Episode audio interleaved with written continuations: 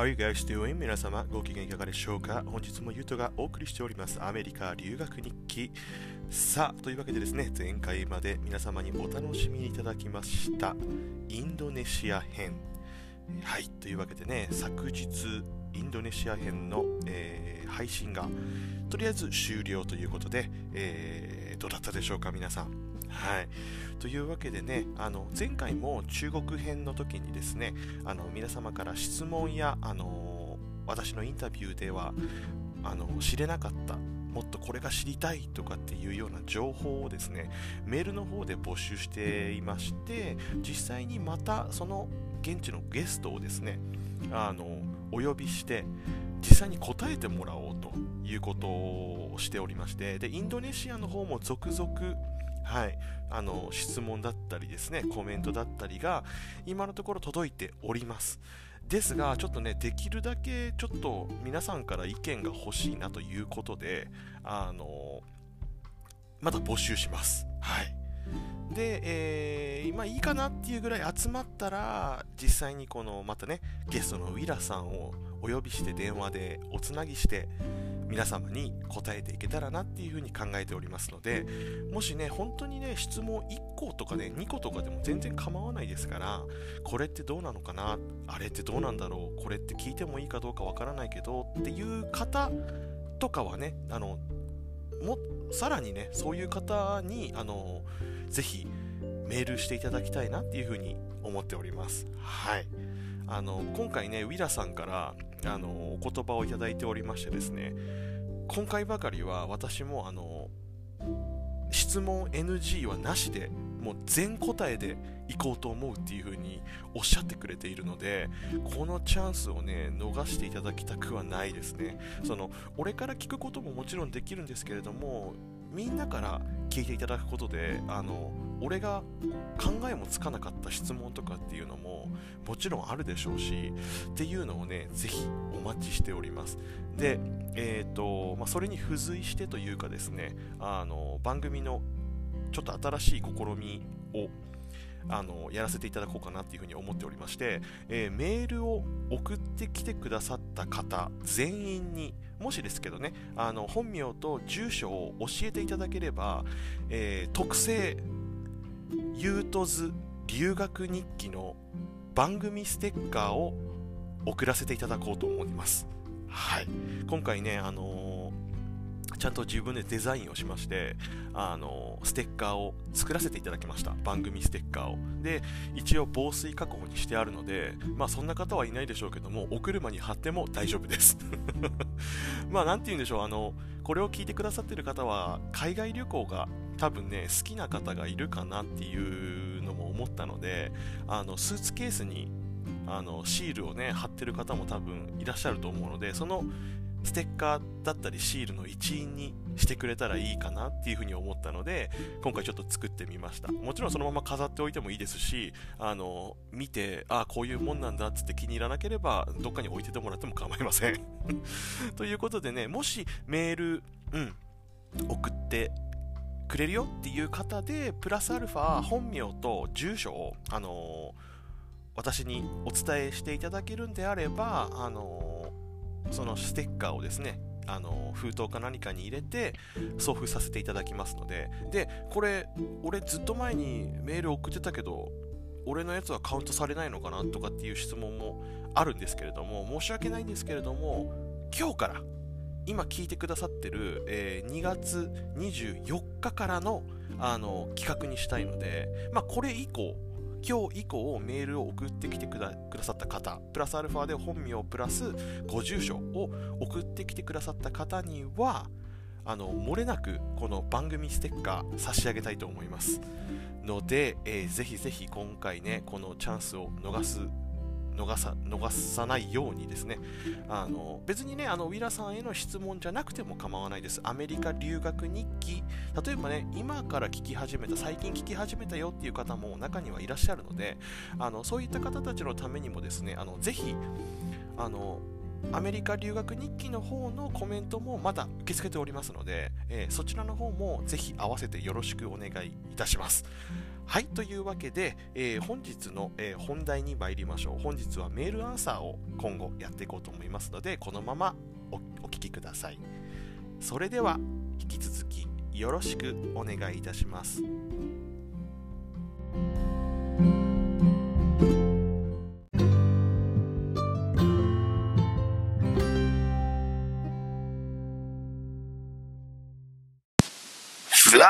Me to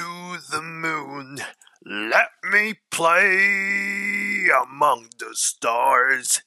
Let me see what spring is like on Jupiter and Mars. さあ皆さんいかがお過ごしでしょうか本日もゆうとがお送りしております。アメリカ留学日記。ね、ちょっとあの、もしも Fly Me to the Moon をルイ・アームストロングスが歌ったらっていうね、ちょっとね、もう、あの わかりづらいあの、細かすぎて伝わらないモノマネみたいなことをちょっとやっておりま、やってみましたけれども、いかがでしたでしょうか？はい。というわけでね、えっ、ー、と、本日なんですけれども、あの、久しぶりに、えー、私の方にですね、あの、ラジ、あのあれです。メールが届きました。はい。で、メールが届いたので、そちらの方、あの、メールアンサーという形でお返ししていこうというふうに思っております。で、今回ですね、えー、メールを送ってくださった方は、今回初めての投稿になります。大変ありがとうございます。えー、ラジオネーム、宇宙味のガムは強烈です。さんからですね、宇宙味のガムは強烈ですさんからいただきました。ありがとうございます。さあ、えー、っと、早速内容に、内容を読ませていただこうと思います。いつも楽しくラジオを聞かせていただいております。あありがとうございます。はい。世界おデブはアジア圏以外にも旅に出る予定はありますか？ああ、はい。また、留学日記以外の留学中の秘話などがありますか？どこかのタイミングで答えていただけたらとても嬉しいです。よろしくお願いします。はい。ちなみにガムは空味、海味もあります。お？まあいいでしょう。ちょっととりあえず上からね、ちょっといろいろ、あの、一個一個答えていこうと思います。えー、世界おデブはアジア圏以外にも旅に出る予定はありますか？っていうことなんですけれども、あの、まあね、あの、ここで言っちゃってもいいんでしょうけど、まああの、ね、あの、ちゃんと、一応ね、その、世界おデブって言ってるんで、はい、あの、あくまでもね、アジアおデブって言ってるわけじゃないんで、あの、そこはね、あの、皆様のご想像にお任せしますということで、まあ、こうご期待ということになるんでしょうかね。あの、まあ、気長に、気楽にね、あの、本当にフラットな気持ちで、あの、これからもよろしくお願いしますっていう感じではございますけれどもね、た、たまたまこうね、あの、中国が来て、台湾が来て、インドネシアが来てっていう感じだったので、あの、もしかしたらアジアしかこれないのかなって思った方も、多分ね、あの、この、宇宙味のガムは強烈さんと同じように思った方も多分いるでしょうけども、ちゃんとね、あの、世界オデブっていう風に書いておりますので まあまあまあ、この話はこんな感じでいいでしょう。ちょっとね、ネタバレしたくないのでね。はい。えー、次の質問ですね。えー、また、留学日記以外の留学中の秘話などはありますか？秘話ね、とりあえず言えることはほとんど言ったかなっていう日記を読みながらね、感じだったから、特別秘話という秘話は、うーん、ないのかな。今思いつく限りではね。だけど、せっかくだからじゃあその、帰国した後、高校生活、日本の高校に戻ってきてどんな感じだったのかっていうのを少しちょっとお話ししてみましょうか。せっかくなんでね。多分、あの、あの、ここで配信する、しとかないと多分、いつまでも多分ね、それは、あの、皆さんに伝わらないと思うので、せっかくなんでここでじゃあお伝えさせていただきます。えっ、ー、と、帰ってきて、夏に帰ってくるんですよね。6月に帰ってきて、で、文化祭がね、7月の頭にあって、その文化祭の日に帰ってくるみたいな感じだったと思うんだよね。で、1年3組に、あのー、俺はまた戻ってきて、で、1年3組の皆さんよろしくお願いしますっていう形でちょっと最初の方に挨拶をして、あのー、出席番号順なんで、ちゃんと俺の席はあってですね、でそこに座って、で、後々聞いた話なんですけど、最初からその4月の段階からね、4月はまだ俺はほら、あのー、あっちにいたわけなんで、アメリカにいたわけなんで、あのー、日本の高校は普通に4月から始まってたわけなんですよ。で、ずっとそこの席が空いてたらしいんですよね。俺の席が。あの、まだあっちにいたからね。で、何なんだろう、何なんだろう、この席は一体どういう意味があるんだろうっていうふうに、あの、クラスの人たちは思ってたみたいで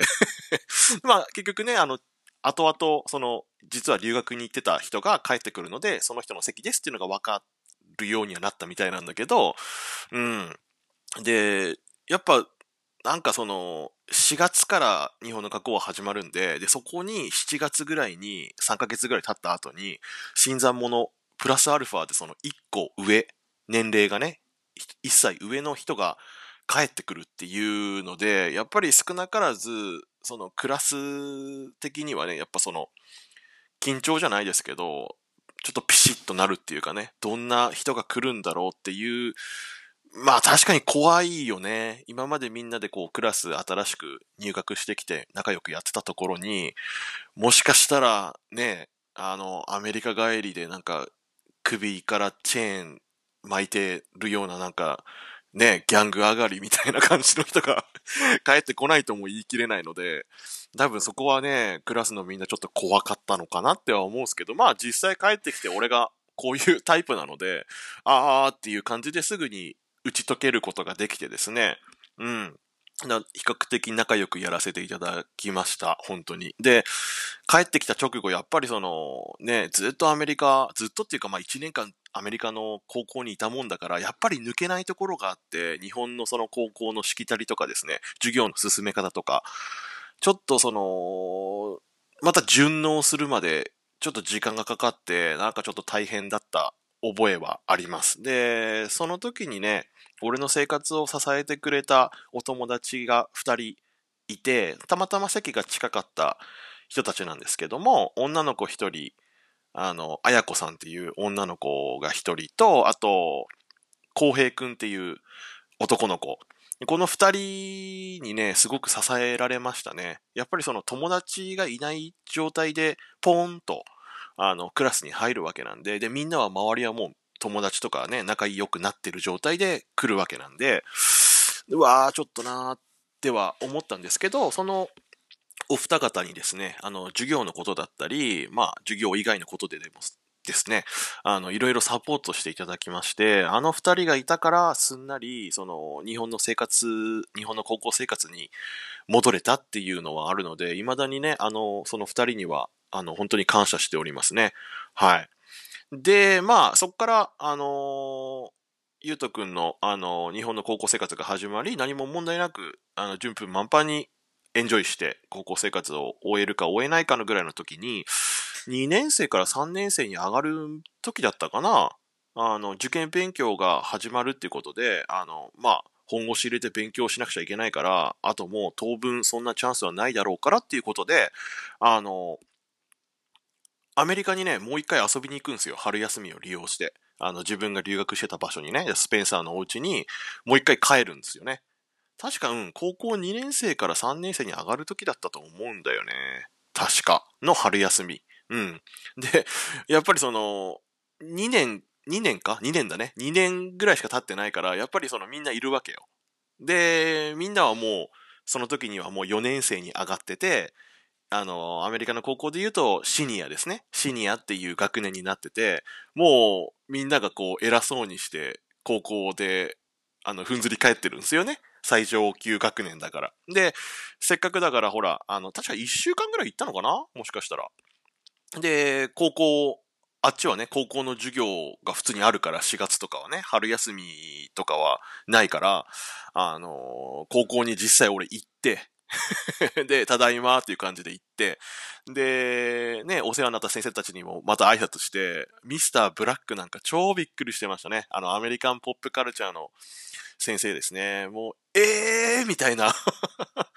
あともちろんその日本語の、あのー、授業の方にも行かせていただいて、あの、磯貝先生にもちゃんと挨拶して、これからあの受験勉強が始まるんで、あと当分アメリカには来ることできなくなっちゃうと思うので、最後のチャンスだと思って来ましたって言って、で、実際にこう日本語の授業も、あの、また受けさせてもらって、で、せっかくだから日本語でスピーチしてよって言われて、その時に日本語の授業を取ってた日本、あの、アメリカのですね、アメリカの高校生たちの前で、えっ、ー、と、これこれ、こういうことを今日本でやってますって。で、こんな感じで次は受験っていうのがあって、受験は、あの、大学受験っていうのが結構大変ですとかっていうお話をしたりですね。いろいろしましたね。うん。っていう感じで帰ってきて、受験、受験のモードに入るっていう感じでしたかね。あの、アメリカから帰ってきた後の日本の生活っていう感じでは。うん。はい。という感じでしょうかね。で、この最後の、この、ちなみにガムは空味、海味もありますっていうのは、これアメリカのガムのことなのかな？どうなんだろう？宇宙味のガムって言ってるしね、ラジオネーム。これ何？どっかで売ってるやつなのかな？アメリカのガムはね、いろんな味がありますからね。いやー、アメリカのガムはね、本当にやっぱり世界一だと思います、俺は。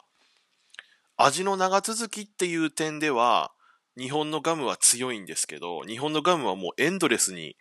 あの、味がすると思うんすよね、俺は。いろんな国のガムを食べて。で、結構俺、高校の時とか、あの、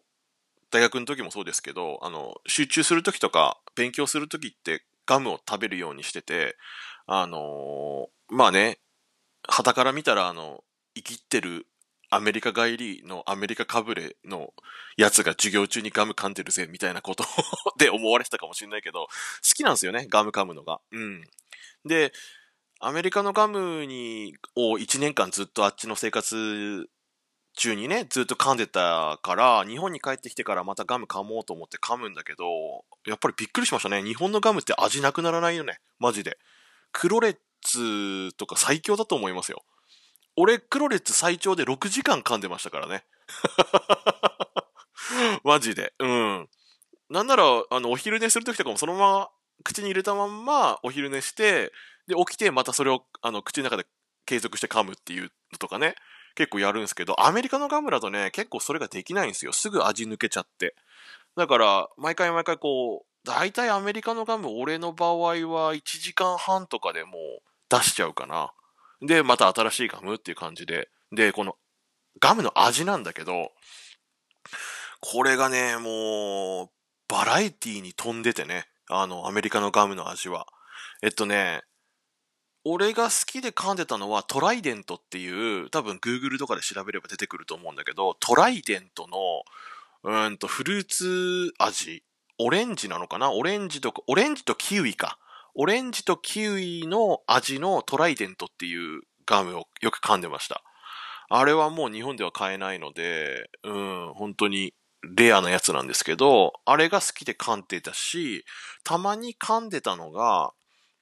シナモンと唐辛子の味のガム。これどこの、なんていうガムだったかは忘れたんだけど、味としては本当にシナモンと唐辛子なんですよね。だから辛いんです。辛いは辛いって言うけど、そのミント系の辛さじゃなくて、あの、もう、ヒーハーっていう辛さなんですよね。でもそれもね、またね、めちゃくちゃ美味しくって、ハマって食べてましたね。バクバクと。そしたら、舌、舌が焼けました。やっぱ唐辛子成分、カプサイシンなのか何なのかわかんないですけど、舌ヒリヒリになってきて、あの、鏡で見たら真っ赤になってて、焼けちゃった、焼けちゃった感じになってましたね。うん。あとは、ああ、まあ、これは日本人には受けないでしょうけども、えっとね、ポーラー、エクストラポー、エクストラっていうガムだよね、多分。確か。エクストラっていうガムのポーラー、ノースポーラー、ポーラーミントとかっていうガムなんですけど、これは、あの、俺は大好きなんですけど、あんまり日本の方にはお勧めしないっていう理由が、あの、ルートビアの味なんですよね。それが。どういう味かっていうと、まあ、ずっと前にも説明したんだけども、あの、湿布、久光のあの、サロンパスとかですね。サロンパスをそのまんま口の中で噛んでるような味なんですよ。マジで。匂いとかもすべて。だそれがね、清涼感あって俺はめちゃくちゃ好きでしたね。うん。たまにだからアメリカ人の友達とかと、あの、日本で会う時とかにそれ買ってきてとかって言ったりすることもあるぐらい好きですね。はい。っていう感じかな。うん。ガムなぁ。いいなぁ。アメリカのガム欲しいなぁ。でもね、やっぱ日本のガムはやっぱ味持ちっていう点ではね、俺はやっぱり世界一だと思ってます。日本のガムは。味のバリエーションこそ少ないもののね。あの、ストライドとかっていうガムもありますけど、あれも長持ちしますからね。ただ、ストライドは俺のちょっと好みじゃないんだよね。あの、柔らかくなっちゃうガムがあんまり好きじゃなくて、クロレッツの場合は噛めば噛むほどどんどん硬くなっていくんですよ。だから、その点では俺は安心して噛めるんだけど、ごめんなさい。ちょっと、ガムの話ばっかりこんなに するつもりじゃなかったんだけど。はい。さあ、というわけでございましてですね、えー、私のこのラジオ、えー、一応、 Spotify と、まあ、大きく言えば、 Spotify だけで、あのー、配信をしていたんですが、この度ですね、あの、アマゾンプライムでも聞けるようになりましたので、あのー、もしね、そちらの方で聞きたいよっていう方がいたら、そちらの方で聞いていただいても、あの、構いませんので、ぜひ、そちらの方もよろしくお願いいたします。はい。というわけでですね、えー、メール、まだまだお待ちしております。えー、このね、宇宙味のガムは強烈ですさんみたいにね、あの、もうとっくに留学日記は終わってるから留学中の質問とかしてもダメかなって思う人も中にはいるみたいで、全然そんなことないんで、あの、逆にね、2週目、3週目って聞いてくれる、あの、ヘビーリスナーの方もいるようで 大変ありがたい限りなんですけども、なので、あの、全然時代とかそんなのこと考えないで、時間とかね、そんなことも考えないでいいので、何でも構いませんので、メールの方よろしくお願いいたします。メールアドレスここでお伝えしておきますね。3010chai.gmail.com こちらの方までですね、よろしくお願いいたします。はい。えー、まだまだ最近寒いですけれども、風邪などひかないようにですね、えー、気をつけてお過ごしください。それでは本日もお聴きくださいまして誠にありがとうございました。また次回もどうぞよろしくお願いいたします。それじゃあ、さらばじゃ。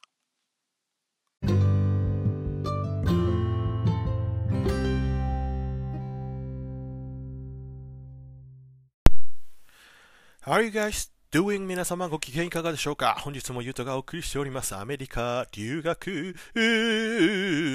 日記ということでやらせていただいております。本日はですね、あの、メール届いております。結構長文で送ってきていただきました。大変ありがとうございます。えー、ラジオネーム、えー、たまちゃんですね。はい。留学日記聞かせてもらってるよ。人の話を聞くと、えー、これまで全然思い出せなかったことも不思議と思い出すこともあるね。このたまちゃんなんですけれども、ラジオネームたまちゃん。こちらの方、えー、実はですね、俺と一緒にアメリカに渡った女の子になります。はい。一応ね、私と同じ年でございまして、幼稚園も一緒だったんですけども、まあ、同じ経緯でですね、アメリカに留学行くことになりまして、彼女も1年間アメリカに行ってたんですね。で、たまちゃんと一緒にこう、出発の日がたまちゃんと俺同じだったんですよ。はい。で、一緒にこう、2人で東京駅まで行って、東京駅から、あの、空港行って、空港、空港からアメリカへ行くと。で、最初に言った通り、私は、あの、まず、あの、語学キャンプっていうのに参加したので、そちらの方にこのたまちゃんも一緒に行くんですね。なので、えっ、ー、と、一緒にキャンプ場に行って生活をして、その後は、あと、ホストファミリーのところにですね、みんなそれぞれバラバラになったっていう感じなんですけれども、そういうたまちゃんからのコメントですので、皆さんもどうぞ、そのところを、あの、理解した上でお聞きください。えー、私も日記書いてた気がするけど、実家だと思うから書いた時に見てみようと思ったよ。今、宇都宮に住んでてコロナだからあまり帰れてないんだけどね。以下、感想など、まだ10話ですが、ありがとうございます。えー、留学するまでの経緯聞いて、はっきりした目的というか、行きたい理由があったってすごいなと思ったよ。試験は覚えてないけど、受かってから何回か研修みたいなのしたよね。ディベートとか。なるほどでございますね。確かにその何回か研修みたいなのしましたね。それこそあの麻薬はやめてくださいみたいなこともその研修で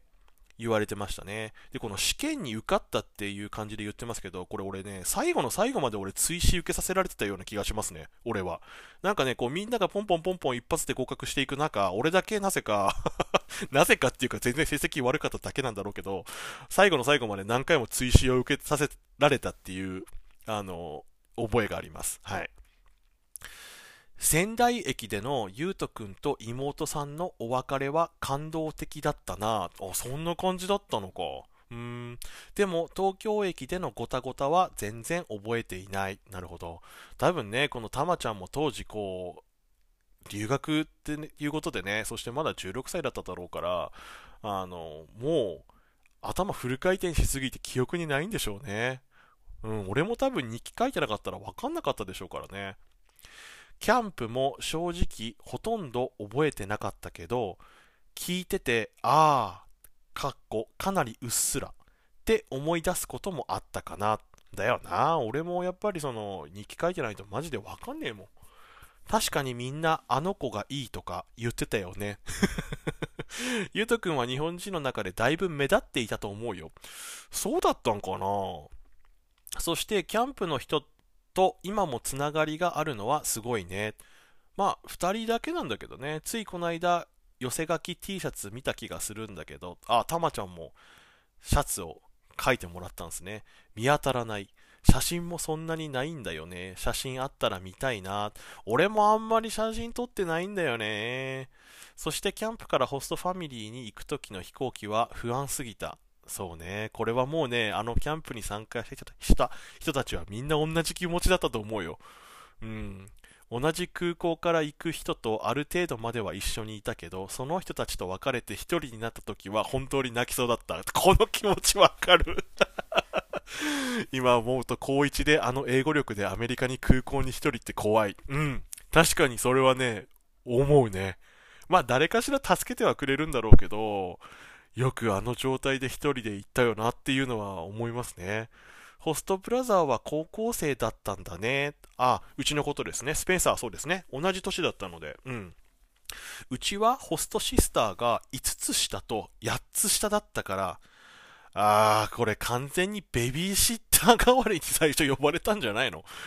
学校始まるまで高校のこと何もわからず、これはちょっと辛いね。だし、私は進級を選んでいたので、必修の授業があって、最初カウンセラーもよく分かってなかったから、なるほど、1学期、うちは4学期制に、えー、必修の授業を詰め込まれ、それが歴史と政治と英語だったもんで、もうちんぷんかんぷん涙マーク。これは大変だったね。やっぱみんな苦労してんだよな。うーん。同じ高校に通ってくれるね、ホストブラザーとかがいればまた全然違うんでしょうけど、これはこれ大変だろうね。もちろん各教科の先生は私のことを留学生って知らないしね。そうなんすよね。意外にアメリカってアジア人がいるから、アジア人がいたところで、ああ、はいはいって感じになっちゃうからね。ということで、1、2週間でノックアウトして 助けを求めたら授業変更してもらえて、必修は後半に持っていって、1学期はゆうとくんと同じように PE とか陶芸とか一気に授業感がなくなるものになりました。なるほどね。たまちゃんはそうか、俺みたいに学年をダブルっていう選択をせずに、あの、みんなとね、日本の同級生たちと一緒に進級して卒業するっていう道を選んだんですね。なかなかこれね、大変だと思いますね。うん。そんな感じで最初つまずいて、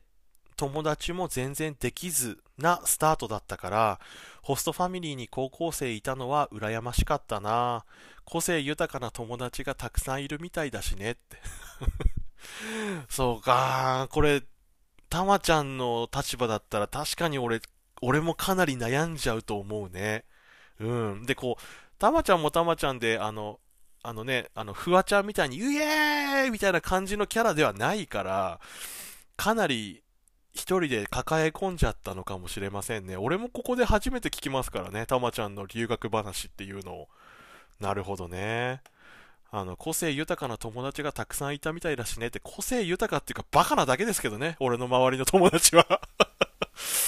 はい。長くなってしまいました。しかも、えー、感想というより自分のこと、ごめん。いえ、とんでもないです。全然大丈夫でございます。はい。今後もちょこちょこ聞いていきますということでございます。ありがとうございます。はい。お忙しいでしょうけどね、こうやって、あのー聞いてくださってですね、感想を送ってきてくれると俺の励みにもなりますので、引き続きどうぞよろしくお願いいたします。今後ですね、あの、たまちゃんだけに限らずですけども、実際に俺と一緒に、俺と同じ時代に、あの、アメリカに留学に渡った友達っていうのも全然連絡取れるので、あの、電話をつないでね、実際に俺とかたまちゃん以外の、あの、留学どんな感じだったのかっていうのとかですね、あの、ゲストとしてお呼びして聞いてみたいなっていうふうに思ってるんで、そちらの方もね、ぜひお楽しみにしていてください。はい。それでは引き続きメールの方を募集しておりますので、皆様どうぞよろしくお願いいたします。えー、メールアドレスは 3010chai.gmail.com でございます。はい。まだ10話までしか聞いてくれてないって言ってますけど、俺ももう一回10話聞いてみようかな。最初の頃はね、俺の話し方も全然下手くそだから、聞くに耐えないと思うんですけども、あの、まあいいでしょう。聞いてみましょう。ということで、本日もありがとうございました。それじゃあ次回もどうぞよろしくお願いいたします。それじゃあ、またな